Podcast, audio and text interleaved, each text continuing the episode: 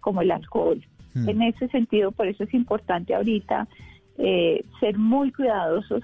En Tratar de este evitarlo, ¿no? Específicamente. En lo posible. Sí, señor, en lo posible. Y obviamente eh, lo que nosotros siempre hacemos en Red Papás es el consumo de alcohol de manera eh, moderada en los adultos, pero siendo muy conscientes siempre de que también cuando consumimos alcohol estamos educando, estamos enseñando eh, y definitivamente el consumo de alcohol como escape a las preocupaciones, a las situaciones difíciles, pues no es algo que debemos modelarle eh, a nuestros hijos. Claro, y si usted eventualmente le mezcla que hay algunas familias que tienen más pánico que otras, pues entonces eso puede ser una, una mezcla efectivamente peligrosa. La recomendación es que no lo haga si no es necesario, no lo haga, más bien intente sobrellevar la cosa. Acuérdense que no hay que entrar en pánico, no estamos en, una, en un momento de pánico ni nada por el estilo, estamos haciendo un ejercicio personal para tratar de protegerse a sí mismo y de esa manera proteger a la sociedad no contagiar al otro de este virus. Una recomendación final, porque lamentablemente se nos agotó el tiempo, doctora Piñeros, y quizá una palabrita para aquellas familias que están viviendo este aislamiento de una manera diferente, por ejemplo, con alguno de sus familiares aislado por este tema del coronavirus. No pueden estar juntos, con unas angustias grandes por todo este asunto. ¿Qué recomendarles a ellos? Bueno, mira, creo que me queda una conclusión muy importante. Si después de esto la gente se va con el noto o me doy cuenta de que te cuesta trabajo, me doy cuenta de, si logramos identificar mejor las emociones, gracias, fruto de este encierro, sería maravilloso. El otro tema es aprender a respirar eh, y de pronto contar hasta 10 cuando una de esas emociones puede causarle daño al otro o enseñarle a nuestros hijos también a hacerlo. Creo que definitivamente apreciar lo bueno, eh, reconocer lo bueno, ser amables.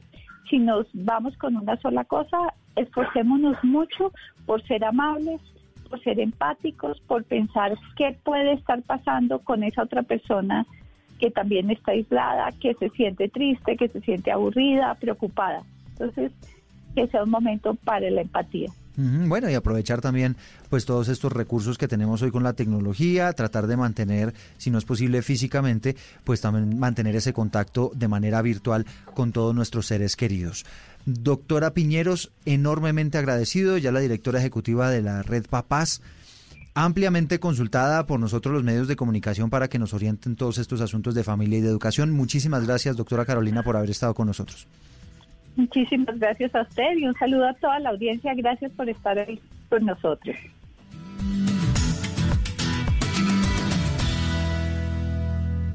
Esto es Generaciones Blue.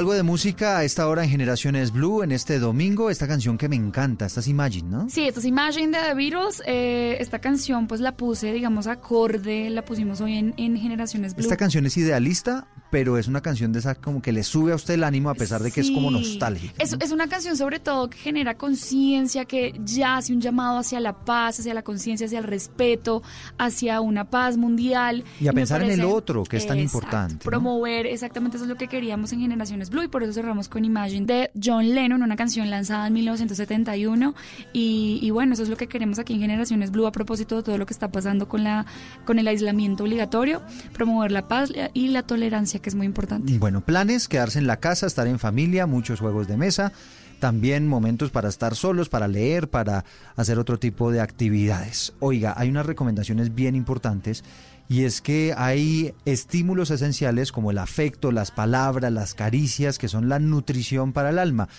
Un niño que en el inicio de la vida recibe cuidado, activa con normalidad su desarrollo y las capacidades para relacionarse y expresarse, ¿no? Así es, Eduardo, porque un bebé hace cada segundo entre 700 a 1000 conexiones nuevas entre neuronas si recibe la nutrición adecuada en un ambiente amoroso y protector. Miren este dato, el desarrollo del cerebro está relacionado con la nutrición del alma y ocurre en un 75% durante los primeros mil días de vida. Esos son claves. Actividades como la lectura y la música en el inicio de su desarrollo fomentan el progreso de diversas habilidades. Porque el cerebro envía órdenes a la hipófisis, activando así el crecimiento adecuado para la edad, y esto guía la intervención digamos que esto guía la intervención de la Fundación Éxito en su lucha para erradicar la, la, desnutrición crónica, dado que no se trata nada más de garantizar una alimentación con los nutrientes adecuados para el crecimiento físico. Hace falta nutrir el alma, sin lugar a dudas, y se logra con estos programas de oferta complementaria. De esta manera nos despedimos, un placer haberlos acompañado en esta jornada de domingo. Seguimos, bueno, los que podemos trabajar trabajando, los que no en este eh, aislamiento que es por todos. Háganlo de buena gana, de buen gusto, porque la verdad estamos contribuyendo a superar este tema del coronavirus. Un feliz domingo para todos.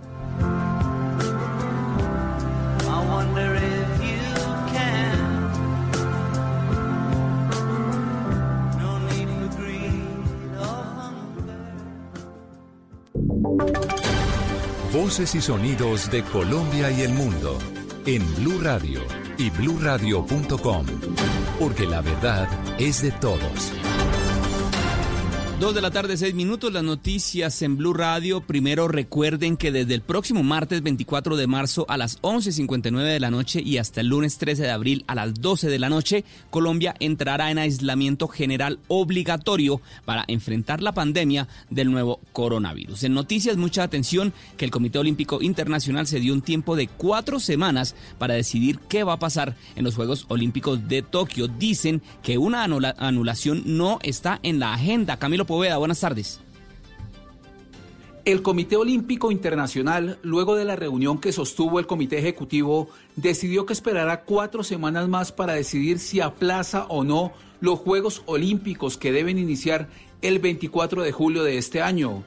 Este tiempo que se tomarán, según el comité, permitirá tener una mejor vista sobre el desarrollo y la cambiante situación en todo el mundo, incluido Japón. Además, servirá para tomar la mejor decisión en interés de los atletas y todas las personas involucradas. Varias causas existen para que aún no se haya tomado la decisión de posponer los Juegos Olímpicos, entre ellas las miles de reservas que ya se habían hecho en hoteles, el calendario deportivo para al menos 33 deportes olímpicos que tendrían que volverse a reprogramar en su totalidad.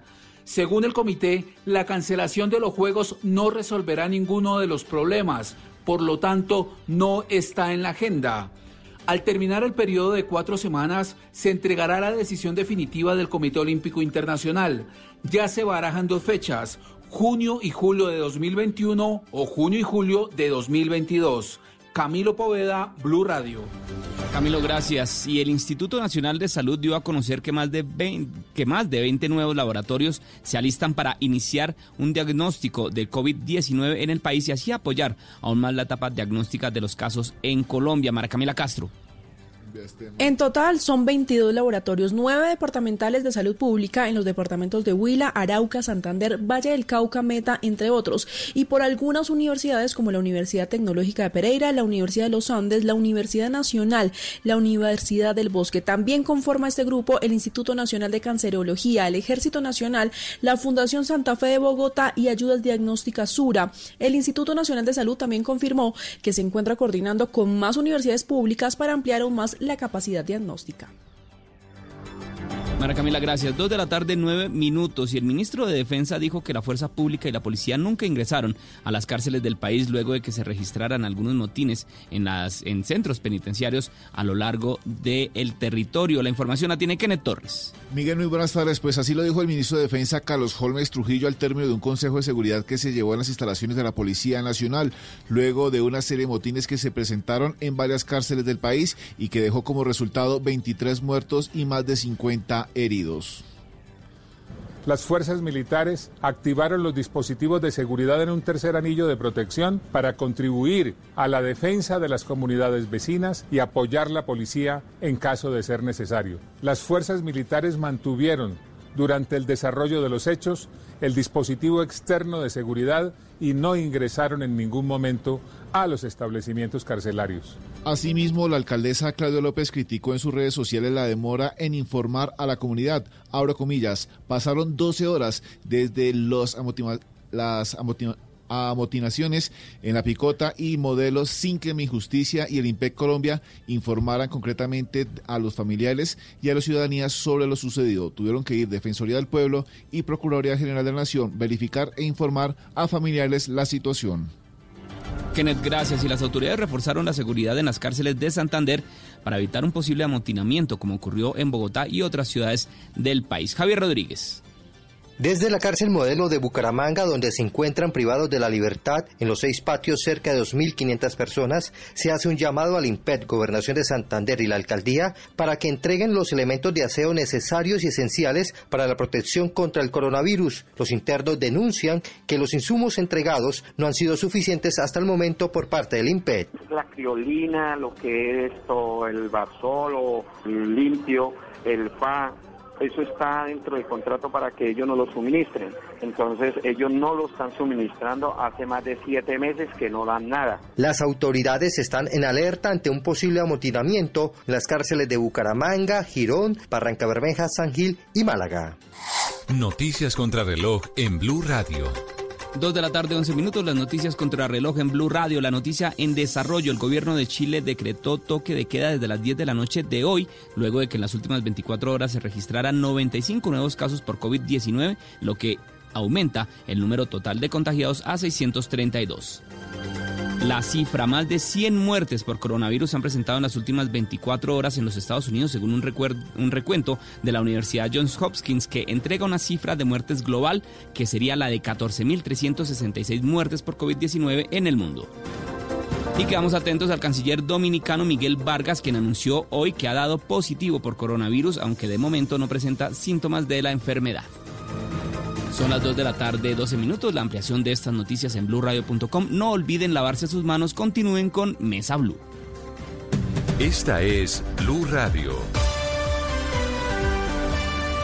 Sintonice Blue Radio en 89.9 FM y grábelo desde ya en su memoria y en la memoria de su radio. Blue Radio, la nueva alternativa. Los personajes, las historias, las anécdotas, las confesiones, las noticias, todos los temas puestos sobre la mesa. Aquí comienza Mesa Blue. Presenta Vanessa de la Torre en Blue Radio y bluradio.com. La nueva alternativa.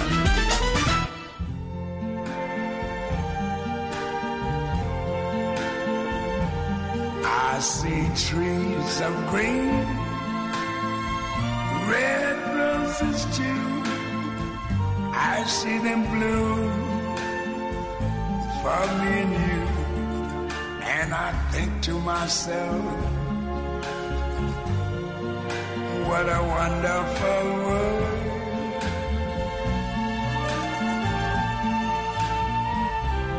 I see skies of blue and clouds of white, bright, blessed day the dog say goodnight. And I think to myself, what a wonderful world.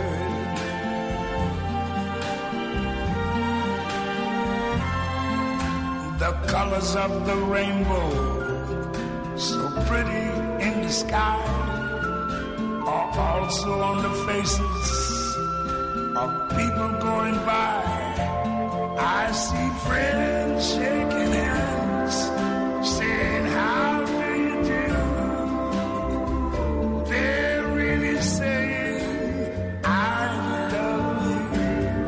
buenas tardes y bienvenidos a Mesa Blue, edición domingo. Hemos estado durante todo el fin de semana guardados en casa como corresponde frente a esta situación tan compleja que estamos viviendo con el coronavirus ponemos un poco de jazz para que descansemos también, para que nos desconectemos un momento de tantas noticias que nos han estado llegando en las últimas horas, en las últimas semanas y las que se vienen. Quiero comenzar el programa con un mensaje y es preparémonos, porque esto es apenas el comienzo. Muy seguramente vamos a estar en esta cuarentena hasta el 13 de abril, como dijo el presidente, pero muy seguramente esto va a seguir un par de semanas más, de golpe un mes más. No sabemos porque el virus tiene un comportamiento bien particular que los científicos están tratando de descifrar y de comprender, pero lo que sí nos toca es tener paciencia. Y un consuelo también, mientras ustedes están guardados en su casa, el planeta está respirando, los mares están respirando, las plantas, el verde alrededor del mundo está respirando, las fábricas están apagadas, los carros están guardados, la capa de ozono está respirando, se está tomando su tiempo. Entonces también pongámosle, digamos, ese componente de optimismo a esta situación. Los humanos, casi que en el mundo entero, nos guardamos. El planeta está respirando. Y entre tanto, entre todos, seguimos en esta lucha constante, confiando en la ciencia, que es una lucha de la raza humana por la supervivencia. Bueno, que suene la música.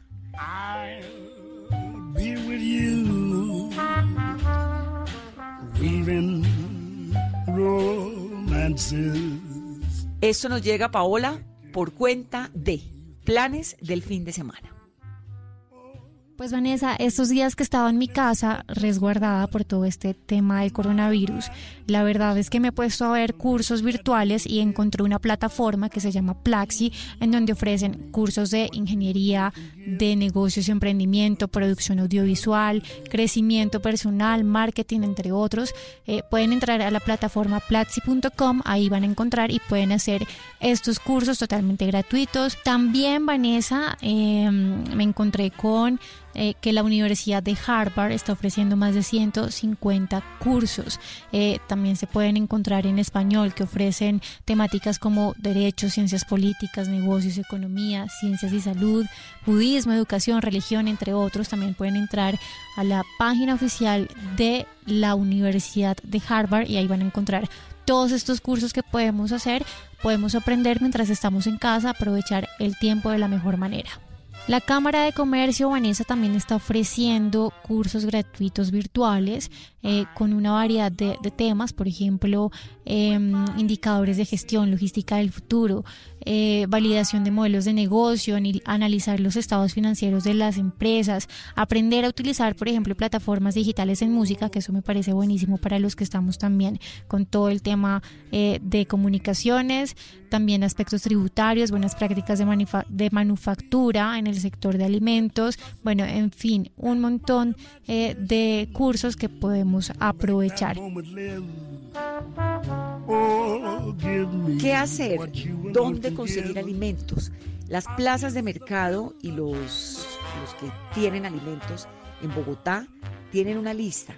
Pongámosla, Paola, en nuestras redes sociales para que la gente pueda hacer sus pedidos si necesita hacerlos a domicilio y de paso le dan una mano a todos estos eh, campesinos y a todos estos personajes que trabajan en los mercados locales, ¿no? Pongamos esa lista y le damos un par de teléfonos también para que quienes quieran sumarse lo puedan hacer.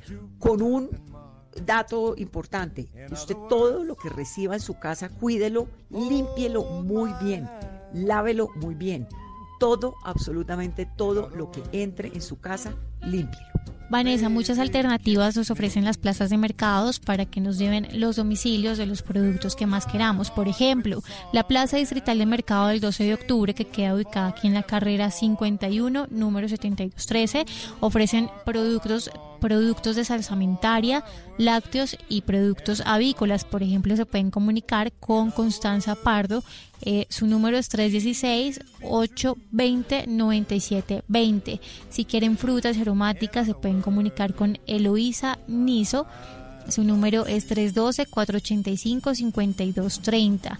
También la Plaza Distrital de Mercado del 7 de agosto nos ofrece eh, verduras y legumbres. Se pueden comunicar con Pureza Arias al número 312-367-7567.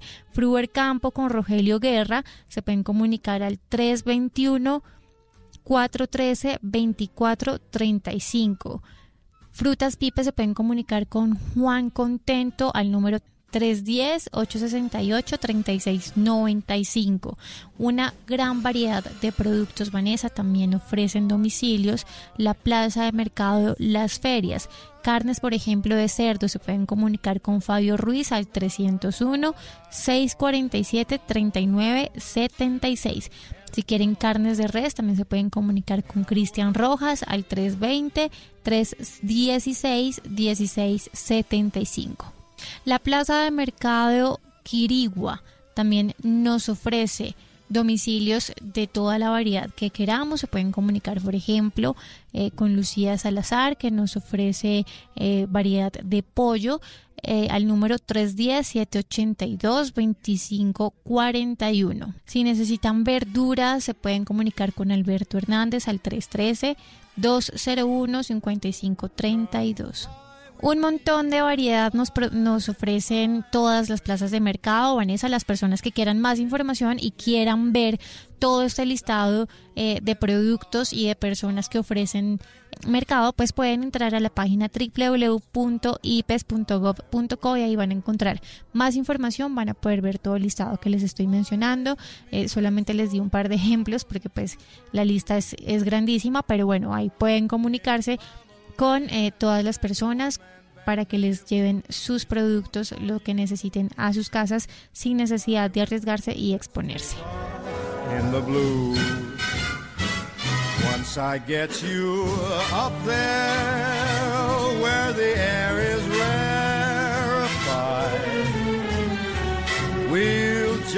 Carolina está en la casa, Carolina lleva ya cuánto, más de una semana, porque cuando el, día en que la Organización Mundial de la Salud declaró la pandemia, que fue el 11 de marzo, aquí en Mesa Blue decidimos que todo el mundo se iba para la casa en lo posible. Y Carolina entonces se guardó desde el 11. ¿Cómo le ha ido? ¿Cómo está el encierro, Carolina? ¿Y qué dice la gente? Usted ha hablado con un montón de gente que le cuenta cosas de estar encerrado uno, de estar guardado. Cuéntenos, díganos cómo le ha ido, cómo lo logra. Vanessa, buenas tardes. Sí, yo ya completo 10 días de, de, estar en casa. Solamente he salido dos veces. Salí el miércoles de la semana pasada a comprar frutas y verduras porque se me habían acabado. Y salí anoche, pero quedé muy sorprendida y con la esperanza de que los bogotanos estamos cumpliendo eh, este aislamiento obligatorio. Estamos cumpliendo de mandar una sola persona a que haga las compras. Y lo, en los supermercados hay suministro de todo. Así que plena tranquilidad y plena confianza en que comida es lo que vamos a tener para lo que se viene.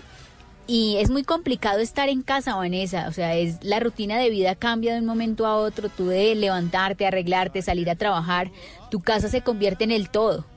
En tu entorno solamente estás tú. Por ejemplo, en mi caso estoy pasando esta cuarentena sola entonces a veces se hace más difícil, hay momentos de, de, mucha soledad, de angustia, quizás es como una mezcla de sensaciones que uno no puede describir lo que está pasando. A veces uno siente que es una película de terror, que está en un cine y está soñando, está viendo algo que no es cierto, pero no, estamos en esta realidad y hay que asumirlo con toda la responsabilidad, con todo el respeto e intentar hacer llevaderas las horas. Y así como yo hemos hablado con muchas personas, muchos amigos que están pasando esta cuarentena solos.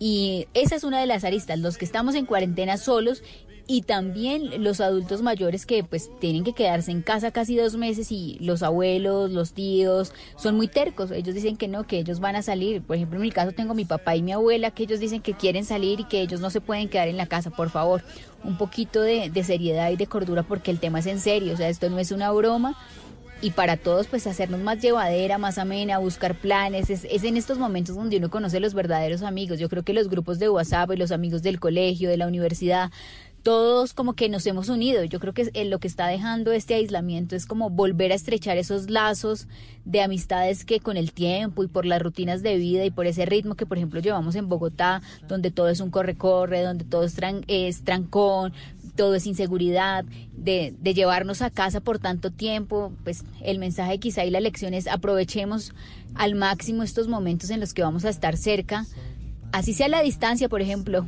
como en mi caso, pero estar cerca y acercarnos a, a nuestros amigos, a nuestros familiares. Y, escuchemos también las historias de, varios amigos y, y, conocidos de oyentes de Mesa Blue que nos han enviado de cómo están ellos viviendo y asumiendo este aislamiento. Y eso que afortunadamente no está con niños, porque el tema de los niños es otro. Le toca a uno buscar la manera de entretener a los niños, de divertir a los niños, de jugar con los niños, de hacerles, digamos, la vida más calmada. En mi casa instauramos algo que nos parece divertido, que es un viaje diario.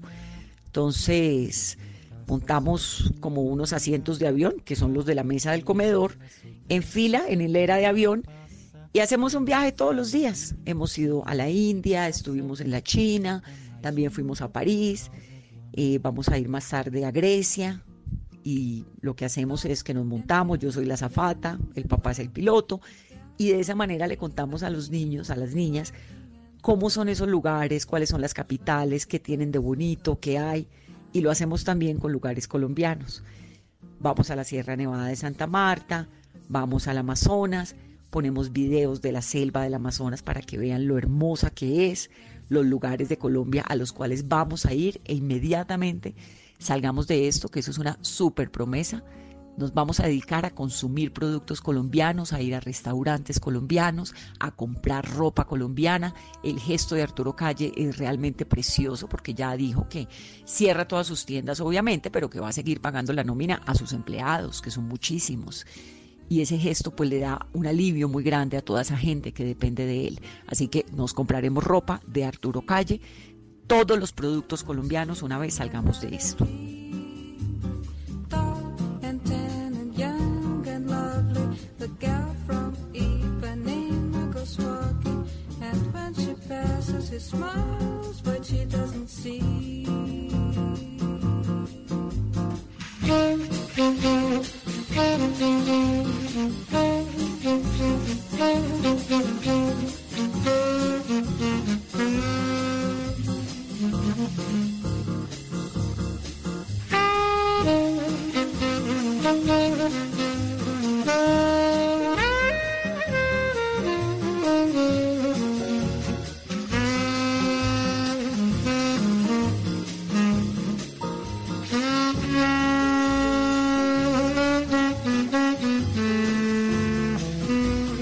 Vamos a hacer una pausa en Mesa Blue, edición domingo.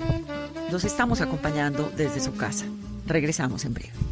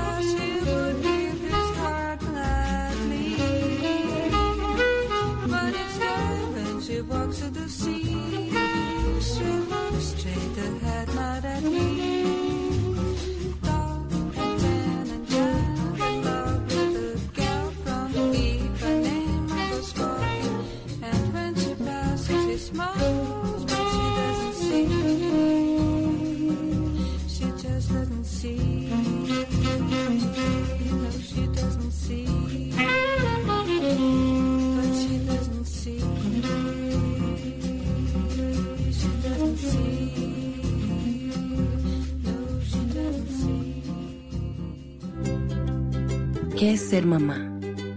Ser mamá es enseñar. Es ser el centro, el comienzo y el final de la familia. Es hacer cada momento especial es unir las generaciones y pasar el legado. Tal como hace mucho tiempo, ella te lo pasó a ti. Super Arepa, la harina para hacer arepas de las super mamás. Trabajamos pensando en usted. Sometimes I go out by and I look across the water. And I think of all the things what you're doing. And in my head I paint a picture.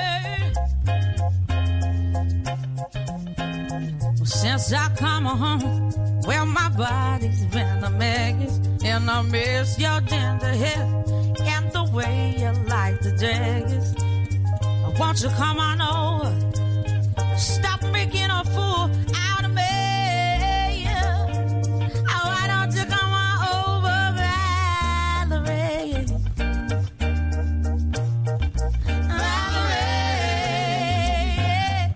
Continuamos en Mesa Blue con el mensaje de los niños. Son importantes los niños. Ustedes nos han estado enviando los audios de sus chiquitos, los videos de sus chiquitos. Seguimos reproduciéndolos. Seguimos con ellos, acompañándolos también y recordándoles que para los niños esta época es muy difícil también.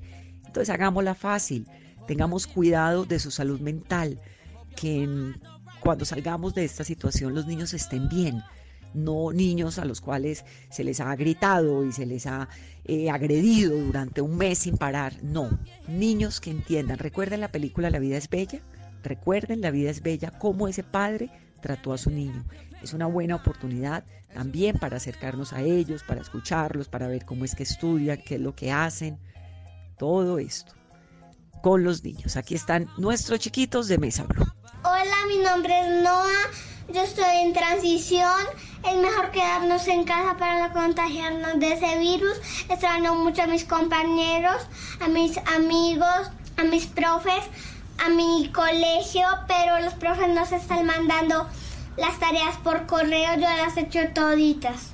Hola amigos de la mesa Blue Radio, soy Juan Camilo Fernández Hernández, soy del municipio de Los Patios, norte de Santander. Extraño muchísimo a mis nonos, al colegio, a mis compañeros y a mis profesores, pero hemos de acertar que estamos en una temporada difícil. Así que es mejor quedarnos en casa y prevenir el contagio. Bueno, pues una de las maneras para poder estudiar eh, sería por el medio virtual que es con la tecnología, podemos utilizar celulares y todo, como yo estoy haciéndolo en este momento. O también, pues, podemos, por si acaso uno se siente solo, uno puede, pues, con los dispositivos puede comunicarse con otra persona, como por ejemplo mensajes, llamadas y videollamadas. Y ya saben, quédense, casan y sean héroes. Chao.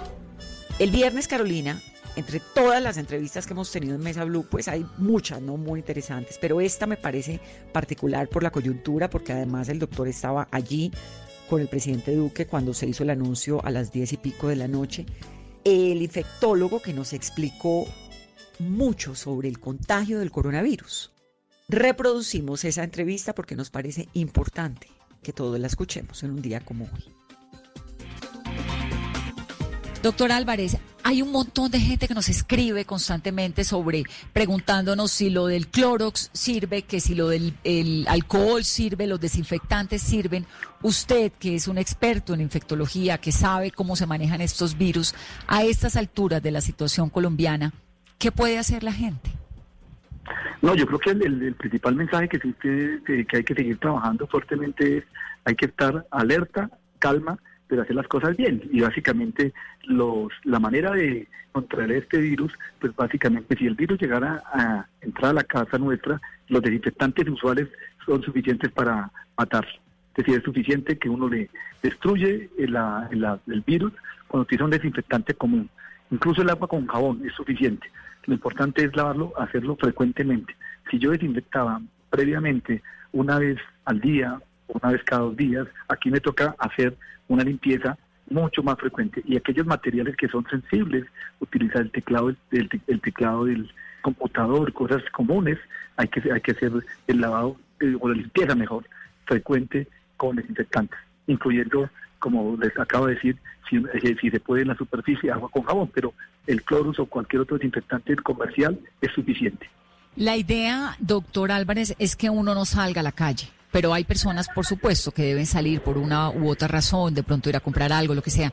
Esto de quitarse los zapatos en la puerta de la casa, ¿es necesario quitarse la ropa cuando uno llega a la casa y bañarse?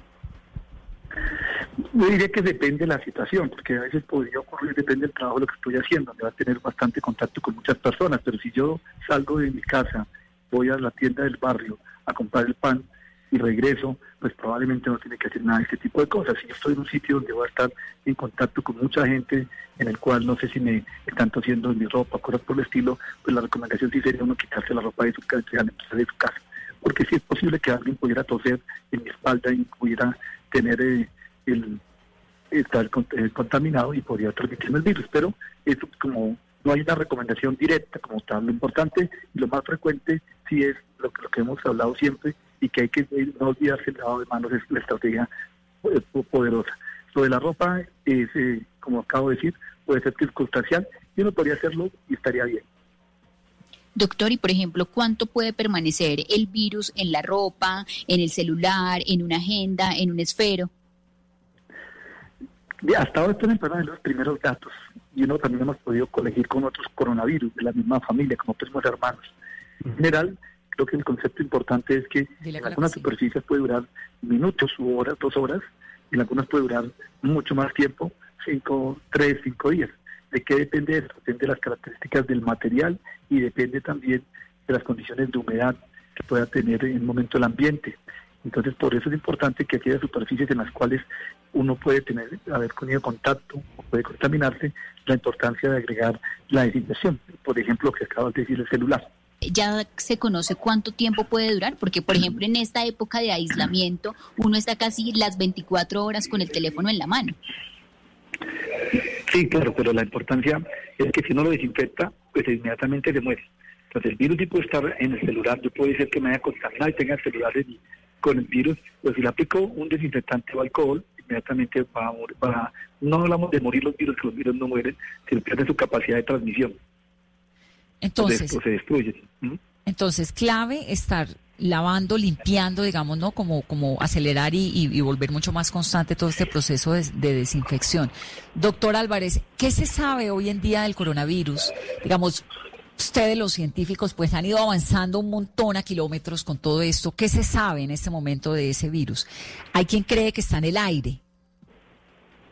digamos que es un punto importante. Yo no, y me han dicho muchas veces que si uno sale al parque y, toma aire puede encontrarse con el coronavirus. No, eso es la, la, la probabilidad es extremadamente bajo, no existe. Realmente el virus viaja muy corto, el virus necesita otras células como las células humanas para mantenerse. Entonces, cuando está en el aire es cuando estamos cerca de una persona por un tiempo prudencial. Si yo estoy a menos de dos metros de distancia por más de 15 minutos, es donde yo podría alguien estar tosiendo, respirando, y esas goticas podrían caerme en mi cara y poder infectar. Si no estoy a esa distancia, estoy a 5 metros, 10 metros, pues en este escenario no tiene la posibilidad de transmitirse o quedarse en el aire. Y lo otro es que si hay una persona, si en el caso que tengamos alguna persona familiar nuestro, un amigo sospechoso, y a alguien eh, y estuvo en una habitación, lo importante es ventilar la habitación, que le entre aire y con eso probablemente, pues si hay algún virus, pues, se dispersaría y la posibilidad se acabaría para uno al entrar a esa habitación. Un gran interrogante de las personas que duermen o conviven en la misma casa, porque además la población colombiana, pues hay un porcentaje altísimo de personas que comparten el mismo cuarto, ¿no? Familias enteras que viven en un solo cuarto. Con alguien que tal vez haya durante el día tenido algún tipo de contacto con alguien con coronavirus. ¿Cómo tiene que ser ese manejo en una misma habitación o en una misma casa con alguien que esté en posibilidad de contacto? Sí, si una persona está eh, hay dos cosas importantes. Lo importante es una persona que llega de la calle, pero no tiene coronavirus, pues no, lo importante es que llegue y haga limpieza de lo que estamos hablando eh, de cuando entra a su casa. La otra situación es que llegue a la casa y esté allá con una persona que está sospechosa o que le han confirmado el coronavirus. en ese escenario, pues lo importante es hasta donde sea posible no estar en una habitación. Pero como, como sabemos muchas veces no es posible porque eh, las condiciones de una familia nuestra podría ser que tenga que estar en misma habitación con una persona. Si llega a llegar a pasar este, por lo menos lo importante es estar a una distancia prudencial que debe estar más de dos metros de distancia. Y lo importante es que las zonas que son comunes, como el baño, por ejemplo, o la, el comedor, o, la, o la, incluso la vajilla, pues se haga la limpieza con agua y jabón suficiente para que esos posibles sitios en comunes eh, puedan eliminarse el virus en el caso que lo, que lo hubiera. Una persona cualquiera que llega, que además es portador, se reúne con otra, el otro con otro, con otro, con otro. El, el, la característica de este virus que se contagia sin tener síntomas, hoy en día, después de todos estos días y todas estas investigaciones y estas consecuencias que ha habido en otros países y pues que está entrando al nuestro, ¿sigue siendo igual? Digamos, ¿sigue siendo un virus que se transmite sin siquiera tener síntomas? Sí, ese es uno de los problemas que, que, que, ocurre con este virus.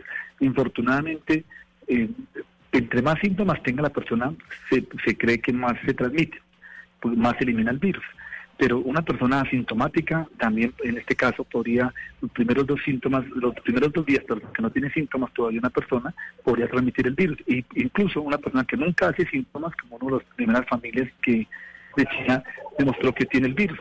Entonces, eh, a pesar de que nunca hizo síntomas. Eso es una dificultad para cualquier de, sistema de vigilancia epidemiológica, es decir, para poder detectar a todos los posibles casos eh, eh, enfermos y, lo, y dificulta el control porque los sistemas de vigilancia para contener, como está haciendo Colombia ahora, es concentrado en las personas enfermas o los que tienen contacto con las personas enfermas. Pero si hay alguna persona que no tiene síntomas y que potencialmente podría o, o potencialmente tuviera el virus, pues esas, esas personas escapan a los sistemas de salud.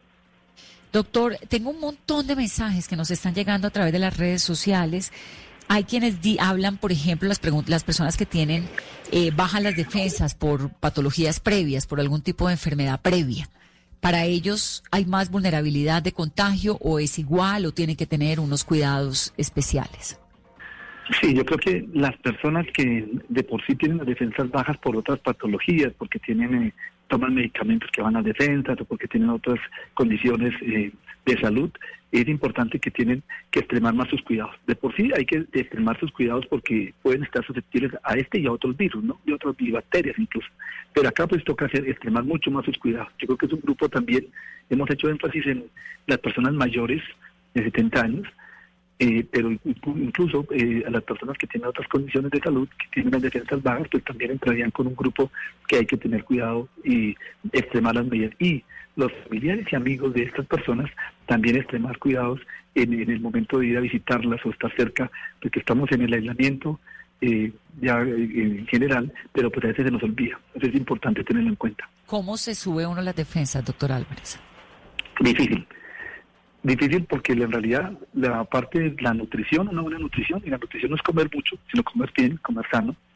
Y las otras cosas que podrían subir las defensas son cosas sencillas, como el estado de ánimo, que esté usted bien, entonces estar, estar con mucho estrés y mucha ansiedad pues puede bajar las defensas. Eso parece consejito de abuela, pero no, eso es verdad. Este uno se, se, se altera con el estado de ánimo eh, y con el estrés. Entonces, casi que uno diría, eh, esté bien nutrido, no se estrese y tenga buen ánimo, sería suficiente para tener las defensas buenas pero pues no es tan fácil a veces decirlo y que se puede hacer, ¿no? Le toca ir a uno a, a vivir a Groenlandia, que por lo que veo en el mapa y Ushuaia son como los únicos lugares donde no hay, y a la Antártida, ¿no? ¿Usted cómo se cuida, doctor Álvarez? Uh, de tratar de estar en buen ánimo, pero lo que más me cuido es lavándome las manos. Creo que nosotros en, los hospitales, especialmente los médicos dedicados a manejar personas que están con infecciones, pues nosotros, igual que cualquier ser humano, nos infectamos y también tenemos las mismas consecuencias que cualquiera. Entonces, pues, sabiendo las consecuencias, lo importante es evitar infectarnos y en ese escenario la manera que, hacemos es lavarnos las manos y bien. Y eso es eh, parte del éxito del cuidado. Eh, creo que si lo hiciéramos eh, bien con el cuidado, realmente podemos disminuir el riesgo de forma importante. Muchas veces se habla que estamos esperando una vacuna, que la vacuna llegue, pero a veces las vacunas no son tan efectivas como el mismo lavado de manos. ¿Usted se quita los zapatos cuando llega a su casa? No, normalmente no me quito los zapatos porque llego a mi casa. No, pues no normalmente, pero en esta coyuntura, pues. No, en esta coyuntura no, tampoco. Depende si estoy visitando un hospital, estuve todos los días en un hospital, eh, probablemente sí me los quite, si no estoy en un hospital, si no estoy en otro eh, por sitios de la, de la ciudad, pues no, no me los quito. Doctor, por ejemplo, Pero en sí estos llego, pero días... sí llego a la casa y lo que, perdóname, te- pero sí es lo primero que hago y, y también eh, hacemos lo que llamamos control social en la familia. Le pedimos a todos, el que llega, todos los demás nos, pregun- nos preguntan si nos lavamos las manos. El que llega está sometido a la pregunta de los demás que se lava las manos, si se lava las manos. Me parece sencillo, pero esos controles sociales de la misma familia nos ayudan a darnos cuenta que no se nos puede olvidar. Doctor, en estos días de aislamiento, eh, donde ya hay niños que llevan una semana, la falta de sol, la falta de salir, tomar aire, no es el mejor aire el que hay en Bogotá. ¿Eso tiene alguna incidencia en el tema de las defensas? Pues más el estado de ánimo, yo creo que igual, eh, porque si está desnutrido no habría problema, pero igual es importante, uno sí puede salir al, uno sí puede salir al, al jardín, puede salir, pues, importante no estar con todos al tiempo, ¿no? Que pues alguien preguntaba a otro escenario que si podían sacar las mascotas, pues hay que sacar las mascotas, lo que no podemos encontrarnos es todos los, los que tienen mascotas al tiempo para hablar y ahí perdemos el aislamiento que estamos eh, en el que estamos trabajando, pero sí las personas pueden salir, eh, tomar un aire y no, no tienen que estar encerrados en tu cuarto. Y de nuevo vuelvo a las casas pequeñas o a los cuartos pequeños donde viven muchas personas, porque ese es el común denominador en Colombia, un apartamento pequeño con varias personas, que además son familias que se han unido ahora en esta contingencia. ¿Vale la pena que un par de miembros de la familia salgan para airear el apartamento o no es necesario? Yo creo que las, los, ah, departamentos hay que ventilarlos, pero parece que vale la pena que se hagan las, las ventanas y se airee el apartamento, que entre aire fresco. Es una muy buena eh, estrategia para mantener el aire, pues por lo menos está circulando y no, en el caso que hubiera algo, alguien de la familia eh, enfermo, pues que quedara del aire. Creo que eh, pre- de forma preventiva tener la circulación del aire es una buena, una buena estrategia. Doctor, las mascotas, ahora que hablamos de sacar a los animales, porque obviamente los perros necesitan salir, cuando llegan de nuevo a la casa, ¿hay que limpiarle las patas? ¿Lavárselas con jabón vale la pena? No, no, no, no creo que el, el- virus no está en el piso, lo que es un punto importante. En el piso hay otra serie y hay eh, pues, mucho, muchas cosas en el piso, pero no, no lo que estamos viendo que el, virus esté en el piso, no es la manera de, de lo, lo usual. Por eso no hago énfasis en lo de los zapatos ni las mascotas, los pies de las, las- lo que tú me cuentas de las de, la de las paticas de las mascotas. Yo le insisto en esa pregunta del piso, porque he visto un montón de videos italianos y usted sabe que a uno le llega pues con esta situación, este componente del coronavirus tiene un elemento global y es el de las redes sociales, ¿no? Entonces a uno le van llegando un montón de información y uno se la pasa descartando lo que puede ser real y lo que no, y por eso hacemos el ejercicio de hablar con expertos como usted para que nos aclaren. Entonces hay un montón de gente que dice, mire, en Italia están lavando los pisos de las calles y de las plazas porque el virus se queda en el piso, en el cemento incrustado. ¿Eso es verdad o no? Pues digamos que cuando se empieza a hacer eh, la, toda la estrategia de limpiar y limpiar y desinfectar todas las áreas, eh, yo creo que hay que también en- ser racional en cómo es la forma como se transmite el virus y cómo tienen, dónde están los, virus. Eh, poder decir que en ninguna pared de la calle eh, puede haber un virus, pues no, no lo, eso sería mentiroso. Pero en general lo que tenemos que hacer es énfasis en lo que realmente tiene evidencia científica y en lo que realmente tiene mayor impacto. Entonces cuando hay muchas medidas, yo creo que hay que concentrarnos en esas medidas que realmente son las que sí logran impactar y disminuir. De pronto hay otros que podrían hacerlo, pero muy poco, y de pronto es más el desgaste que lo que puede hacer. Doctor, y por ejemplo, ¿qué recomendaciones se le puede dar a un paciente que nos está escuchando, está en casa, tiene coronavirus? ¿Cómo se puede complementar su dieta? Y adicional, ¿qué es lo que está pasando también? Porque mu- hemos escuchado casos de pacientes que salen de su periodo de transición del coronavirus, vuelven y les practican la prueba y les vuelve a dar positivo. Bueno, aquí la, la primero es la persona que, que tiene la infección del coronavirus, tener en cuenta primero que 80% de los casos, es un número mágico, pero es así, son leves. Es decir, las personas es como cuando tenemos una, hemos tenido otra gripa, en el cual pues estamos en tu en la casa, podemos tomar agua panita caliente con limón, estar tranquilos, el ánimo y nos va, va a estar bien. Y tienen que estar es pendiente los signos de alarma, que puede complicarse, que empieza a tener fiebre o dificultad para respirar, que eso obliga a que ya no es el manejo solamente en la casa, sino que probablemente hay que descartar que tenga alguna complicación. Pero la primera, en la- ese 80%, pues básicamente lo que hay que hacer es tratar de estar, estar, estar bien, tra- tranquilo, signos de alarma y que es lo que acabo de decir, y no más. Ese, es- ese es el manejo. Y obviamente cumplir las medidas de aislamiento estricto y adicionalmente eh, lavarse las manos frecuentemente, limpiarle, li- li- utilizar un desinfectante en las zonas- zonas donde está utilizándose, pues, precisamente para que más miembros de su familia no se vayan a infectar. Doctor Álvarez, ¿nos va a dar coronavirus a todos de alguna u otra manera en Colombia? Esa es una, una, una pregunta súper importante la que me acabas de hacer. Yo creo que el punto acá es, eh, la- estas epidemias eh, muchas veces llegan para quedarse y eso hace que mucha gente nos vamos a infectar probablemente, probablemente lo que uno, los modelos matemáticos y la experiencia de otras epidemias que normalmente puede ocurrir que el 70 de cada 100, es decir, el 70%, el 80% de la población se infecta. El punto es en qué tiempo se infecta. Si se infecta en una semana, en unas dos semanas, en un mes, dos meses, seis meses, un año, 18 meses. Y en general, lo que uno esperaría, basado en otros, en otras epidemias como la del H1N1 del 2009, lo que uno esperaría es que más o menos esa, ese, ese grado de infección ocurra entre 12 y 18 meses. En este escenario lo más importante es tener en cuenta que decíamos hace un momento que 80% de las personas tienen síntomas muy leves y no pasa nada, pero un porcentaje requiere hospitalización o requiere un manejo más especializado. Y lo que con esta capacidad que tiene el virus de contagiarse, lo que no queremos es enfermarnos todos al tiempo, porque si nos enfermamos todos al tiempo, a pesar de que sea solamente un 15 o 20%, pues los hospitales no son suficientes para manejar esos casos. Y eso es lo que tenemos que trabajar fuertemente. Yo creo que aquí hay un mensaje importante, Vanessa, en, ten- en tener en cuenta que la audiencia entienda que las medidas que se están tomando, que se llaman las medidas de prevención de este coronavirus, del autoaislamiento, de proteger a nuestros adultos mayores, de proteger a las personas con las defensas bajas, de hacer estas eh, estrategias de, de, de- de con- de confinamiento de- o de cuarentena, eso ayuda a, a eso que acabo de decir, a que no, se- no nos enfermemos todos al tiempo. Pero al final va, a haber personas que nos vamos o se van a enfermar, en, durante el tiempo se van a infectar sin hacer síntomas también, muchas, muchas, en un periodo de tiempo más largo. Entonces lo que se quiere justamente es alargar un poco ese tipo de, de, proceso que, que- biológico que si no hacemos nada y es enfermarnos todos al tiempo. ¿Por qué? ¿Cuál es la razón por la cual la población más vulnerable son los adultos mayores? Que no sé tampoco si eso es tan cierto, porque acá hay un chico de veintipico de años eh, hospitalizado que estuvo relativamente delicado en algún momento, ya se ha ido mejorando, pero y hay jóvenes que han muerto, ¿no? En España, en Italia, es decir, hay un montón de jóvenes que, que, tampoco pues es que sea cierto que los jóvenes no, no, no les pasa nada, pero sí hay una población más vulnerable que son los ma- mayores. ¿Por qué?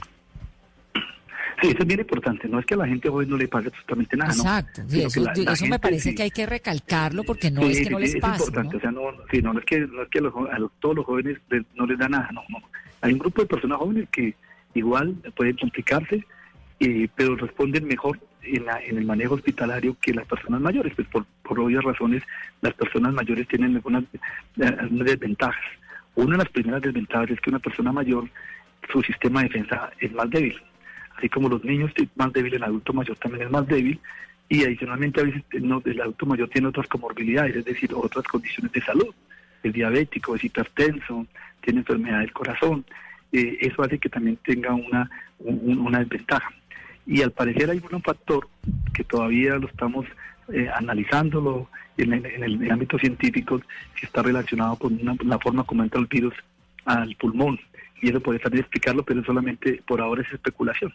Por ahora sabemos que la variable más importante para aumentar la complicación es ser, ser la edad. Entre más años, desafortunadamente podría, podría, podría uno a un individuo o una persona irle más complejo en, en este manejo. Y eso lo deben entender las personas mayores de 70 años.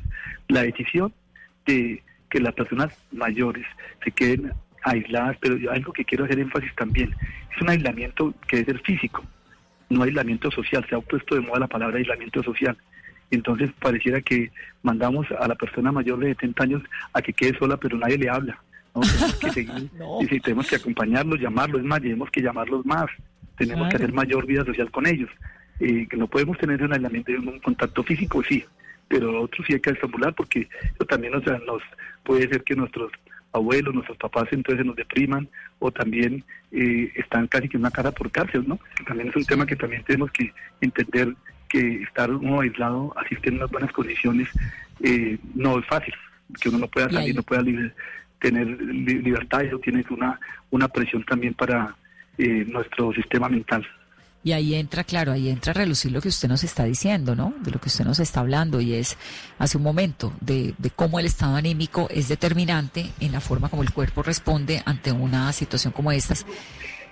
Es decir, entonces, inevitablemente o, o- o- o va a haber mucha gente, digamos, contagiada por el coronavirus, pero en algún momento se va a ir, que es como lo que nos, nos da esta inquietud de cómo funciona estos virus. O sea, uno se guarda, se esconde como si hubiera un bombardeo afuera y eventualmente pasa o no, porque también esta, esta situación pues tiene un componente muy novedoso y es que uno no sabe cómo funciona, ¿no? Cómo, cómo es. Entonces viene la situación del virus y eventualmente se reduce o inevitablemente vamos a tener estas cifras que crecen y crecen y crecen y nos vamos viendo como, como si no hubiera salida. ¿Cómo funciona esto?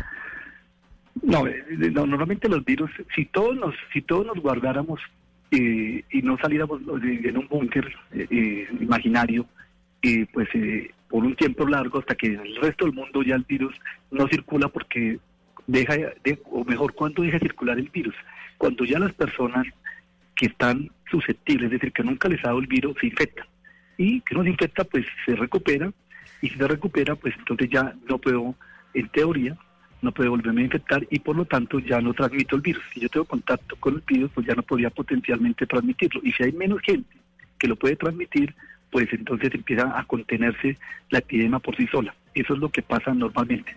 No sé si fue muy técnico y entendió no, muy bien, pero no, no, no fue muy técnico porque eso fue a lo que le aplicaron en Wuhan, digamos inicialmente, según lo que he entendido, pues imagínense, yo no soy epidemióloga ni entiendo mucho, pero lo que me he, he podido comprender de esto fue eso, se guardó el 23 de enero una ciudad de 23, de, de 11 millones de personas, 11 millones de personas, es decir, del tamaño de Bogotá y media más, se guardan para esperar esto, que pase el virus. Pero ahora hay una serie de historias que he estado viendo que el virus vuelve, en algunos casos repite. Un paciente, por ejemplo, japonés, que fue el primer paciente contagiado en Japón, le volvió el virus. Entonces no sé ahí cómo nos entraría lo que usted nos está explicando. De, supongamos que nos guardamos en un búnker y sobrevivimos, pero ¿vuelve el virus o no? ¿Qué sabemos de eso? Sí, por ahora esos son esos dos casos que hay, o tres que hay en la literatura, son todavía especulativos porque pueden haber pasado muchas cosas. Detectaron otra vez el material genético del virus, no significa que esté infectado, o puede ser que la persona no se le han detectado una vez y luego se lo detectaron. Es un tema más técnico que no, que yo creo que en este momento todavía no tenemos esa respuesta. Lo más lógico es que las personas que se infectan queden curados. Eso es lo que tenemos hasta ahora. Vamos a ver si esta respuesta yo creo que la vamos a tener en este siguiente mes.